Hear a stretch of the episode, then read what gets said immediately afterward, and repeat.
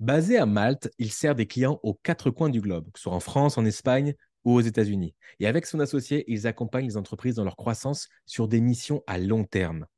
Aujourd'hui, nous vous faisons découvrir Loïc Moncani, le cofondateur de Flower Agency, l'homme qui a anticipé l'effet Blablacar bien avant son lancement et qui a pour ambition ultime de créer son propre pays.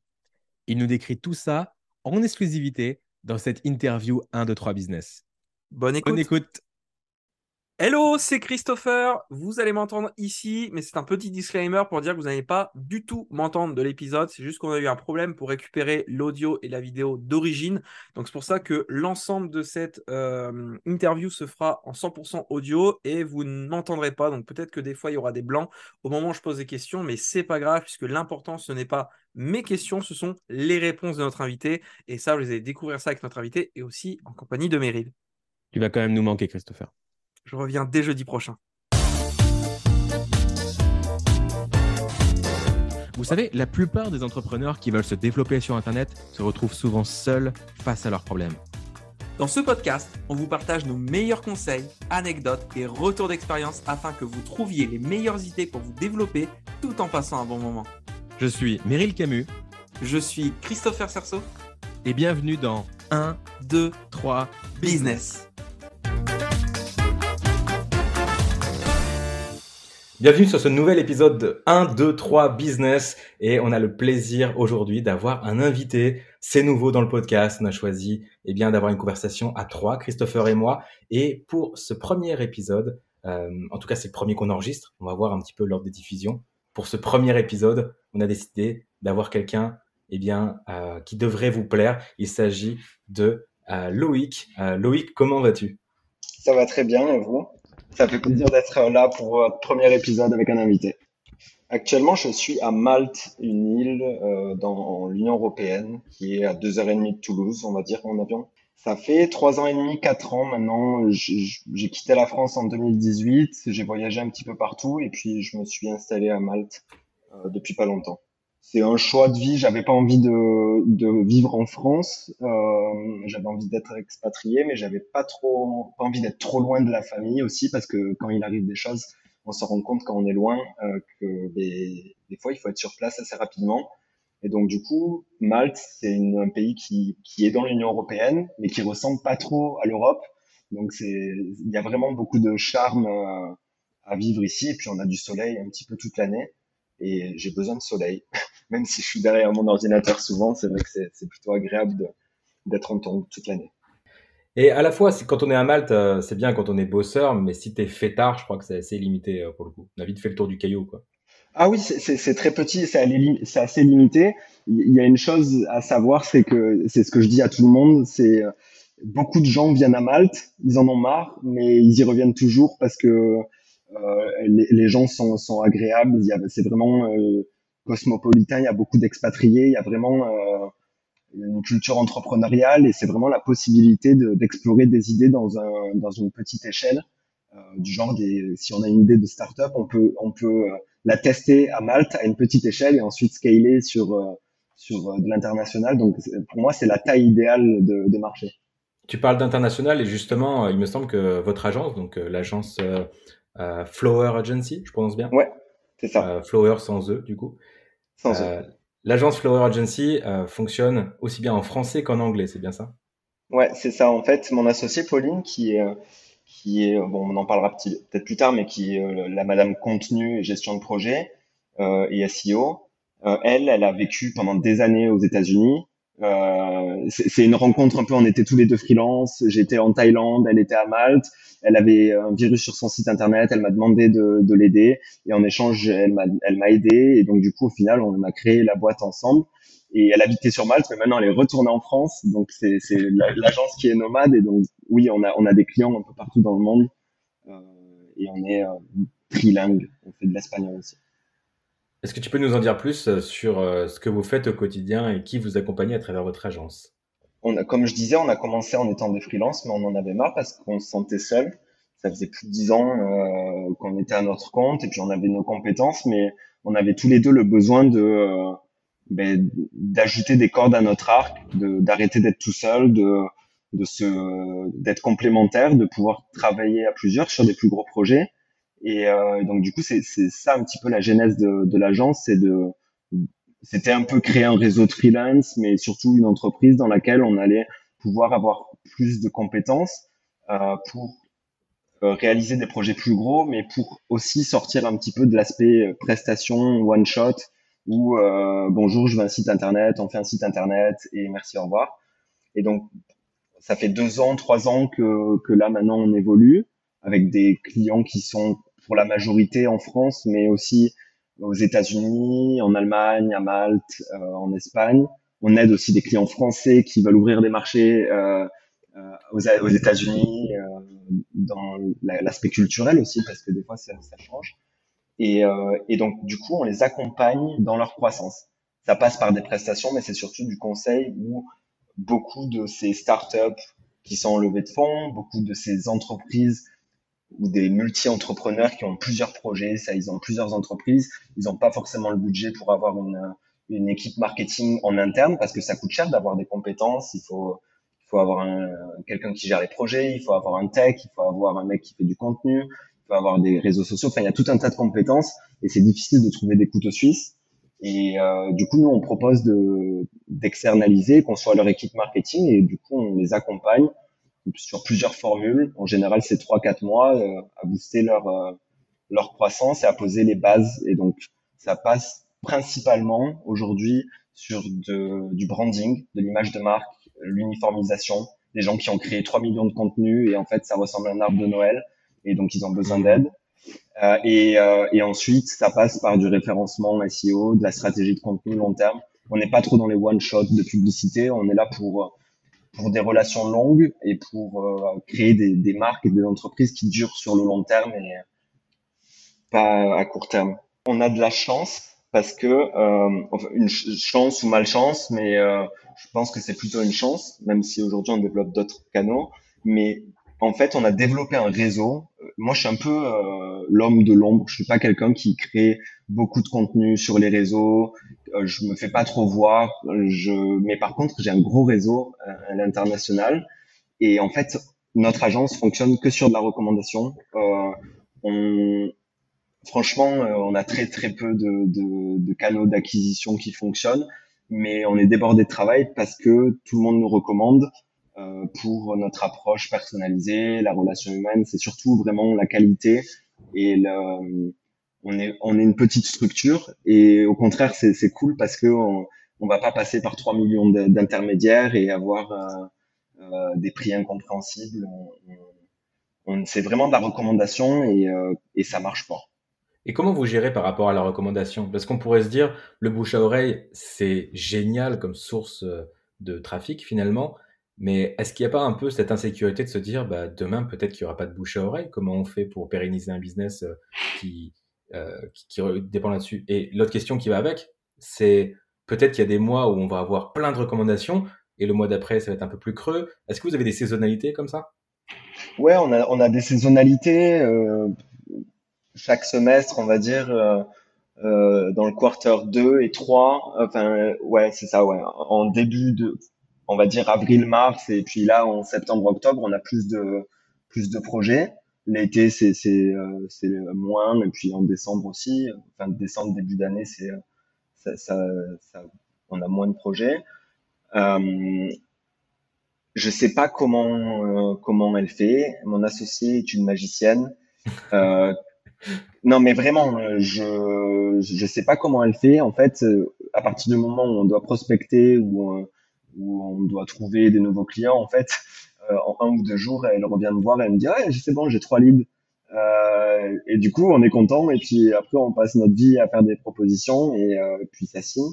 Donc, quand il n'y a pas de recommandation, on a euh, mon associé qui est magicienne et on a aussi d'autres canaux où on fait des freebies, on a de, de l'emailing, on, on, commence un petit peu, euh, on fait de la pub un petit peu à droite à gauche, mais on n'est pas encore euh, on s'est pas encore mis dedans à, à 100%, tout simplement parce que on n'en avait pas forcément besoin, mais c'est quelque chose qu'on comble petit à petit euh, euh, dans notre pipeline où euh, il y a la recommandation, c'est bien, mais oui, quand il y en a plus, il faut avoir d'autres sources, et donc du coup, ça marche de plus en plus. Tu dis que ton associée Pauline, c'est la magicienne du groupe. Est-ce que c'est aussi celle qui est au devant de la scène, sachant que toi, tu es plutôt dans l'ombre, comme tu l'as dit? Et si oui, c'est quoi du coup ton profil? Est-ce que tu es opérateur, intégrateur? Ça ressemble à quoi l'alchimie? Euh, Alors, Pauline, c'est plutôt la personne qui va être la magicienne de la relation client, de, hmm. de trouver des prospects quand il faut, etc. Elle a, elle a des elle a, elle a un aspect relationnel et commercial. C'est pour ça qu'on s'est associé parce que moi j'étais pas trop le, la personne qui, qui fait des ventes, même si euh, je me suis découvert plus tard qu'en fait j'étais fort pour vendre. Euh, mais au début c'était vraiment un vrai complexe pour moi de, de vendre parce que en fait je viens d'un background professionnel, c'est-à-dire que là aujourd'hui j'ai j'ai 31 ans, j'ai je suis devenu auto-entrepreneur, j'avais 17 ans ou 18 ans. Euh, j'ai fait un CAP de communication graphique, euh, un bac pro de communication graphique. En gros, j'ai vraiment été dans la partie professionnelle et donc euh, beaucoup d'expérience en entreprise et j'ai été baigné vraiment. Je savais déjà ce que je voulais faire quand j'étais jeune et ma spécialité c'était le design, le branding de, depuis tout petit. Et ensuite, je me suis dit bon, je suis pas assez complet, je suis trop design, il me manque un petit peu un aspect technique, donc je me suis formé et je suis devenu développeur front. Donc euh, vraiment euh, la personne qui euh, qui va faire du code, un peu la technique. Donc je dirais que je suis un peu un couteau suisse de l'internet, même si ma spécialité c'est le branding. Euh, je fais aussi du front, je suis expert WordPress depuis des années, même si aujourd'hui je touche un peu moins au WordPress ou au site internet parce qu'on a on a des équipes. Donc je fais les trucs compliqués, mais euh, les autres je les fais les autres choses je les fais moins. Donc ouais, je suis aussi un peu couteau suisse. Et donc en termes de d'être au devant de la scène, au contraire, Pauline, elle n'est pas forcément au devant de la scène sur les réseaux sociaux. Moi, je le suis plus de, de par d'autres projets dans lesquels je, je m'implique euh, sur les digital nomades à Malte, euh, sur les, sur sur ouais, par exemple, on a aidé le gouvernement à lancer le visa pour les digital nomades à Malte, euh, sur les réseaux de de nomadisme digital. Et du coup, je mets en avant aussi la, partie agence. Euh, oui et non. En fait, ça, pourrait être le, sujet d'un nouvel épisode sur comment rater une startup en, en, trois étapes. Mais en gros, pour résumer le truc, j'étais auto-entrepreneur à mon compte, freelance, faire du branding. Et quand j'étais en DUT, euh, j'ai eu une idée de startup qui s'appelait, euh, qui était du covoiturage dédié à l'événementiel. Donc en fait, c'était au même moment ou un peu avant Blablacar et donc parce que j'étais un fêtard, mon idée c'était ok Blablacar c'est pour les vieux, en fait on voyage mais on sait pas avec qui on voyage et du coup c'est un peu embêtant. J'aime les festivals et je veux partir en voiture dans les festivals et donc du coup j'ai eu cette idée de, de covoiturer euh, pour aller dans des événements culturels. On a rassemblé une communauté de plus de 15 000 personnes, on a fait le tour des festivals et euh, du coup c'était en mode start-up. Euh, essayer de lever des fonds. J'ai été à un concours avec la Tribune à Paris, présenter mon projet devant euh, Manu Macron. Euh, je connais pas. Connais-moi pas non plus. Et, et, et, en fait, du coup, dans la croissance de, de cette startup, ben, à l'époque, j'étais, j'avais des compétences, mais j'étais pas bon en vente ou j'étais pas bon, pas vraiment, j'étais un bébé quoi. Et, euh, et du coup, j'ai dû trouver des associés. Ensuite, il y a le développeur qui nous a lâchés, ou euh, le moment où on crée l'entreprise et en fait le, le, développeur, le jour où on crée les statuts, qu'on crée les entreprises, il nous appelle pour nous dire alors que je suis en train de faire la fête, euh, en fait on arrête tout. Le lendemain, aller avec une gueule de bois à la banque pour récupérer l'échec de la création d'entreprise c'est une autre histoire, mais en gros, tout ça pour vous dire que j'étais dans l'entrepreneuriat, mais j'ai dû repasser par la case salariat, et ça m'a permis, sur, ça m'a beaucoup aidé euh, dans la montée en compétences et dans la professionnalisation pour euh, avoir plus de maturité. C'est ça, et ça m'a calmé un petit peu dans la partie innovation, start-up, changer le monde. Euh, c'est pour ça que du coup, pendant quelques années, j'avais pas forcément l'énergie à innover, euh, créer des trucs de fou euh, et surtout euh, pleurer tous les jours et me casser le mental. Je voulais avoir un business qui tourne bien et qui soit dans un business model classique. Euh, avoir de la stabilité aussi parce que quand on est entrepreneur, quand on est auto-entrepreneur, euh, des fois, ben, au départ, c'est tous les freelances qui, qui me coûtent se reconnaîtront c'est cool de gagner un mois X milliers d'euros et puis le mois d'après, on sait pas comment on fait. Donc il y avait un besoin de stabilité. Et, et du coup, maintenant, petit à petit, de plus en plus, je me retourne vers l'innovation. Je, je, donne des, je suis consultant, je donne des conseils à des startups.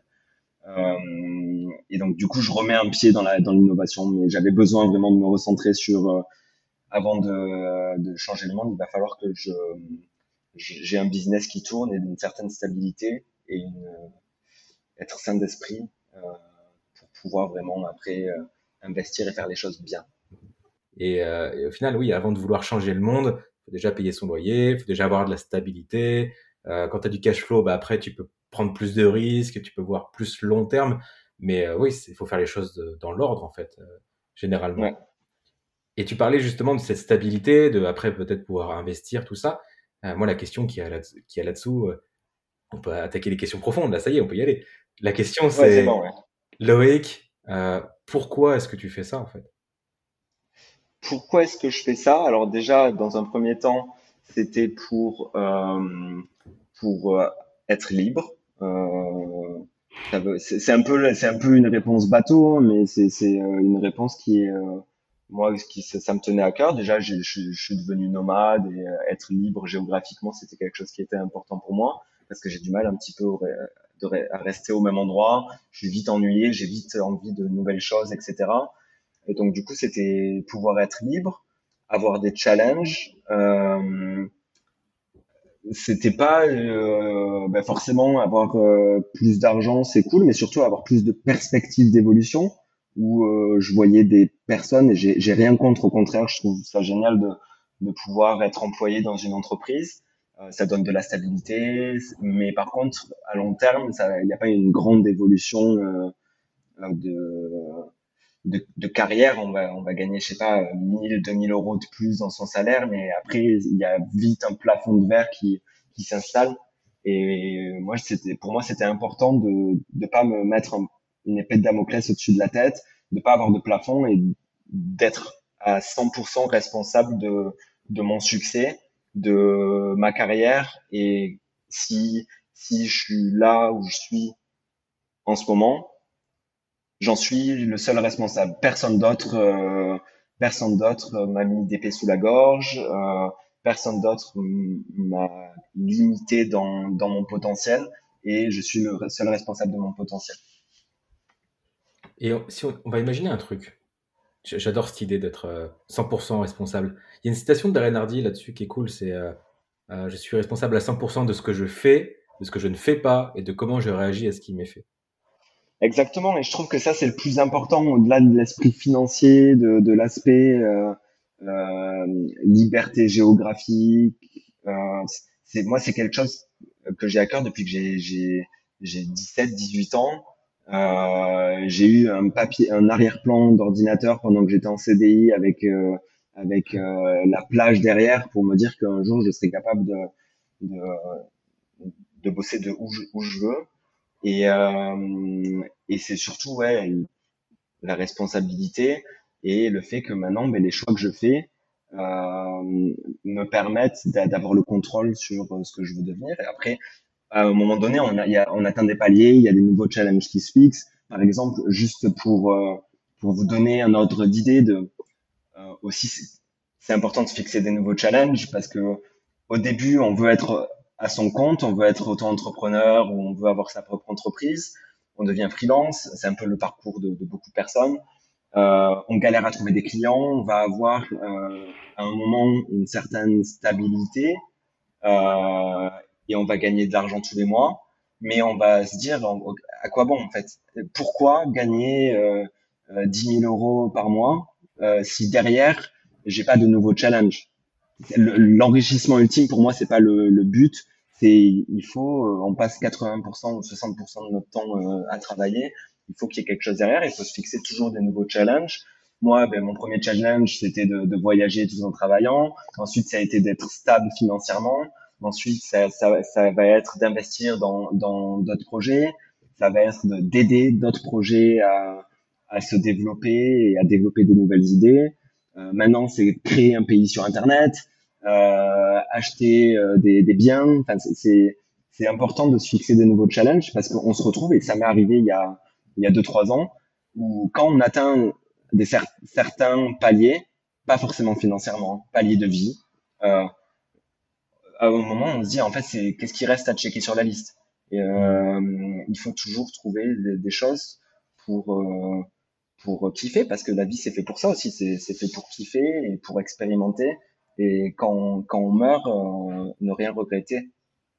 vous, vous connaissez la hype de la blockchain, les crypto-monnaies, les NFT, les gens qui, euh, qui parlent de tout ça. Ça, c'est une chose. Mais conceptuellement, euh, il y a des gens euh, qui, euh, le fondateur d'Ethereum par exemple, le d'autres personnes, Balaji ou je sais plus comment il s'appelle, qui font émerger depuis quelques mois, quelques années, le concept de network state, de euh, de partir du constat que les humains, les gens, on en a marre des gouvernements. On vient de se prendre une crise euh, Covid, c'est la guerre. On ne sait plus pour qui voter. Tout ça est une mascarade. C'est trop cher. On sent qu'il y a un problème en tant qu'humain, que ce soit entrepreneur, que ce soit salarié. Tout le monde, ta maman, ton oncle, tes grands-parents, toi-même, tes, tes potes, il y a un malaise qui est interne et on sait pas trop comment le définir. On sait qu'il y a un truc qui va pas, on sait plus où ça va. C'est un peu le fouillis partout, la mondialisation, tout ça, blabla. Euh, et euh, ce concept de network state, euh, c'est que en tant que digital nomade, et ça c'est de par mon autre projet, mon autre expérience où j'aide le, le, Malte, j'ai aidé Malte à créer le visa nomade et je suis dans une communauté de digital nomade depuis plus de quatre ans qui s'appelle Coco Hub on a constaté que aujourd'hui, tout le monde fait du télétravail, tout le monde est digital nomade et tout le monde voyage. Il n'y a plus de notion de frontières et on ne sait plus dans le futur où on va payer son sa retraite, ou quelle, quelle assurance je peux payer et euh, où je paye mes impôts. Je vis, je vis à Malte, mais je suis résident fiscal en France et en même temps, je vais voyager trois mois ou six mois de l'année à Bali. Et donc ça, c'est une, une, une trend, une tendance qui fait que l'indépendance géographique ben, remet en cause un petit peu l'aspect de frontière. À, quel pays j'appartiens si je voyage tout au long de l'année. Et donc, les Network States, c'est un bouquin, vous pouvez le lire, c'est gratuit en ligne, c'est euh, le fondateur d'Ethereum en parle, ce bouquin a été rédigé. Ça parle de la possibilité de créer un pays sur la blockchain. Pour vous donner une idée, vous connaissez tous WordPress, le CMS, c'est un truc qui permet de faire des blogs et des sites internet. Et là-dedans, il y a plusieurs plugins. Maintenant, imaginez, un peu en mode Age, of Empire, si on pouvait créer notre propre pays, notre propre gouvernant, système de gouvernance, et on pourrait dire, ben, on va avoir le ministère de la justice, et on, aimerait avoir une justice décentralisée, parce que euh, la justice est complètement corrompue, et si tu as des sous, tu peux très bien payer le juge pour euh, qui te qui t'envoie pas en prison si on pouvait avoir le département de, des communautés, la possibilité d'avoir un passeport nomade qui nous permettrait de voyager sans avoir des idées de visa, Schengen. Bref, je ne vais pas rentrer dans tous les détails, mais c'est juste pour vous donner une idée, c'est qu'aujourd'hui, il y a plusieurs pays qui lèvent des millions, voire des milliards d'euros euh, sur ce sujet-là. Afropolitan, Plumia, qui sont des pays, des nations digitales oublier le métaverse, etc. Ça n'a rien à voir. Ici, le but, c'est de parler du futur de l'humanité et euh, c'est super intéressant. Ça serait, on pourrait en parler pendant des heures. C'est, on n'est pas dans le délire NFT, euh, bulle, de, je te vends des Pokémon ou je te vends des cartes Panini euh, contre des, des, monnaies. Euh, on parle de d'identity management, on parle de, de karma point, de système de réputation, on parle de, de frontières, de pays sans, euh, sans frontières, de pouvoir voyager en tant que télétravailleur, de pouvoir avoir une meilleure vie. Et ça existe, c'est la network state. Il y a des pays qui sont en train de se développer, qui lèvent des millions d'euros euh, pour développer ces systèmes-là. Donc en gros, pour revenir à l'exemple WordPress, on réfléchit à créer WordPress. Hmm. Parce qu'on a tout inventé.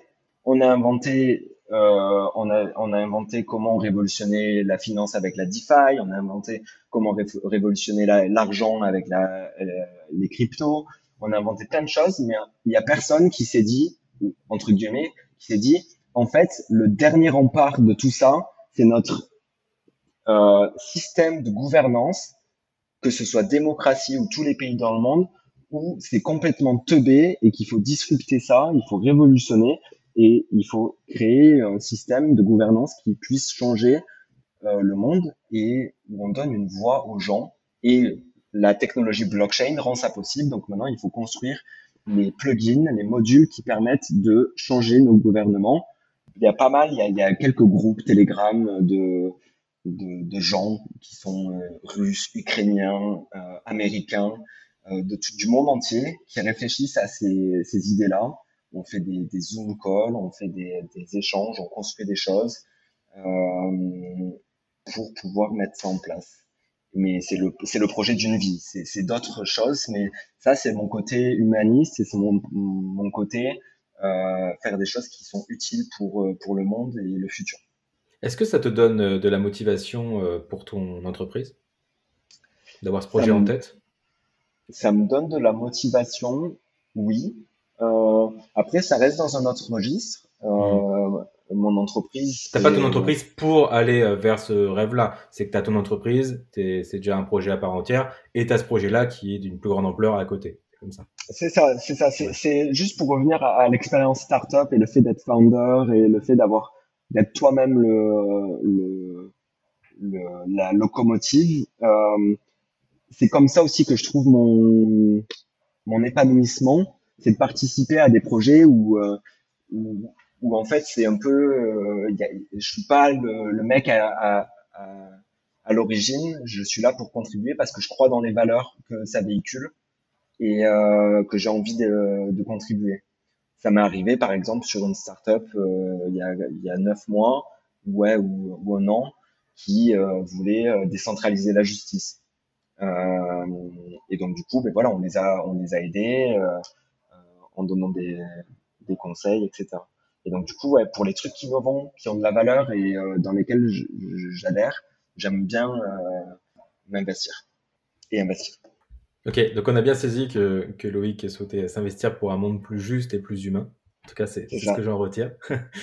Génial. Est-ce que tu serais ouvert à ce qu'on fasse une petite série de, de questions euh, rapides ensemble euh, dans le cadre d'un petit jeu? Ouais, complètement. Ouais. Donc c'est un jeu que tu connais peut-être, s'appelle le portrait chinois. Ouais. C'est pas dur du tout. Ça va être des questions du style si tu étais un animal, qu'est-ce que tu serais? Et j'en ai une, toute une flanquée comme ça de questions. Ok, super. Et ce qui est drôle, c'est que des fois, c'est des questions qui sont un peu à côté de la plaque, qui sont totalement hors sujet. Et des fois, ça nous ramène sur des aspects de l'interviewé, euh, du guest, qui est qu'on n'aurait pas soupçonné. Et c'est ultra riche euh, pour tout le monde. Donc bref, sans plus de suspense, c'est parti pour le portrait chinois. Loïc Top Chrono, si tu étais un animal. Le chat. Est-ce que j'oserais demander pourquoi? Euh, Oui, parce que c'est des, des, gens qui sont indépendants. Euh, enfin, c'est des gens, c'est un animal indépendant. Euh, en fait, qui qui a pas vraiment besoin de nous, contrairement aux chiens. Les chiens, c'est comme des enfants, et en fait, ils viennent quand ils ont besoin. Euh, et mais en fait, c'est les, les vrais rois de la maison.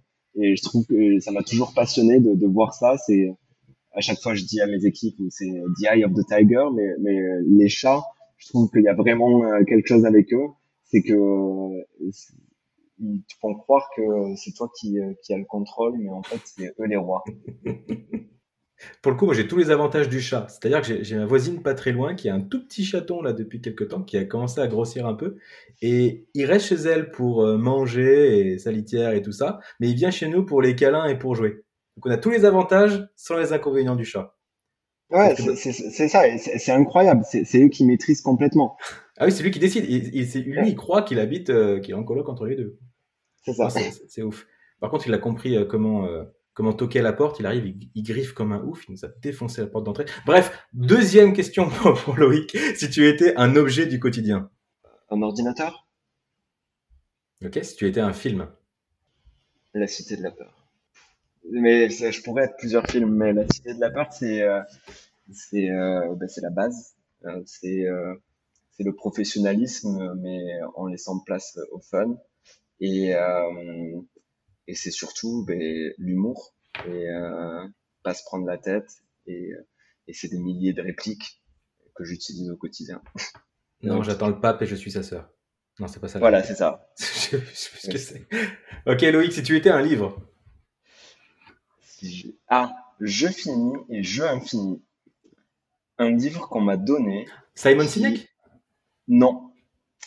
C'est euh, Jason Cars ou un truc comme ça. C'est pas un livre très connu euh, qu'on m'a donné. Que euh, je suis allé voir sur Amazon pour l'avoir et en fait il coûte super cher maintenant. Mais c'est quelqu'un qui me l'a donné. Je sais plus quand. Je l'ai trouvé quelque part. Et c'est un livre qui euh, qui m'a beaucoup aidé et qui m'a permis de, faire- de comprendre beaucoup de choses. En fait, c'est sur de la théorie des jeux qui dit que euh, il y a des jeux qui sont joués pour être finis euh, et il y a des jeux qu'on joue non pas pour euh, finir où il n'y a pas de gagnant ou de perdant, mais c'est juste pour jouer en fait. Euh, et à partir du moment où on- ça dépend comment on prend euh, on prend le jeu ou la vie, euh, on peut se dire que certains jeux, certains contrats, certains challenges qu'on se fixe, le but c'est de gagner et qu'il n'y a pas de place pour perdre, ou on peut être bon perdant et accepter de perdre, et il faut. Mais il y a certains jeux en fait qui sont faits pour être joués. Et pour moi, l'entrepreneuriat, la vie sont des jeux infinis, c'est-à-dire que il n'y a pas de perdant. Euh, à partir du moment où on accepte et on comprend ça, que euh, ça permet d'avancer. Et, c'est un jeu justement sur la théo, c'est un livre sur la théorie des jeux et qui est tout plein de métaphores sur la vie en général. Et c'est un livre qui m'a bien aidé. Écoute, euh, je trouve ça super intéressant. Ma, ma vision de la vie, c'est que c'est un jeu, et du coup, ça, ça fait sens. Et je, je te Ouais. parlais de Simon Sinek parce qu'il a, il a sorti un bouquin, justement, Le jeu infini, et je pense qu'il se base sur les travaux de- du livre que tu as cité. Ouais, peut-être. Ouais. C'est intéressant. Intéressant comme recommandation. Tu vois, je te, je te dis qu'avec le portrait chinois, on apprend, on apprend plein de trucs. Ouais. Euh, si, Loïc, si tu étais un plat, Là maintenant, euh, j'ai mangé des sushis, donc euh, des sushis. Si J'adore, cuisiner, donc non, je vais changer ma, ma réponse. Je vais dire une quiche. non, une quiche. une quiche? Oui. Rapport à l'échec, c'est ça? Non, rapport Ouais. à une des questions que vous allez me poser plus tard. Ok, ok.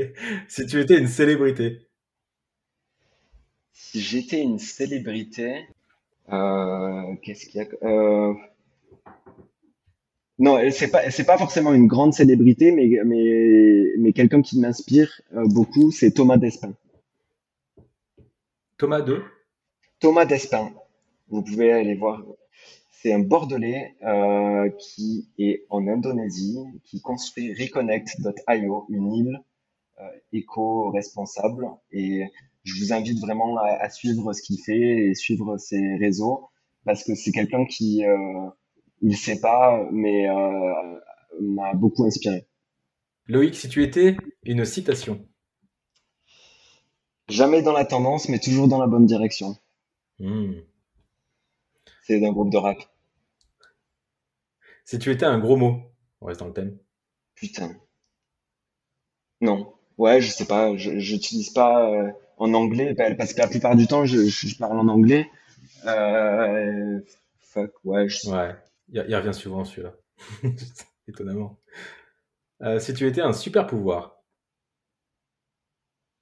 Un super pouvoir. Euh, téléportation.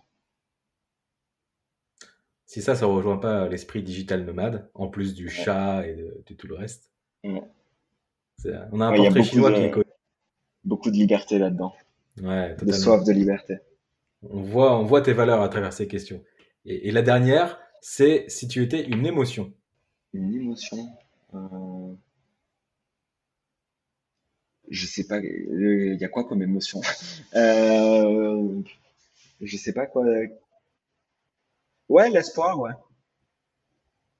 C'est rigolo parce que. Donc le portrait chinois est fini, c'est génial.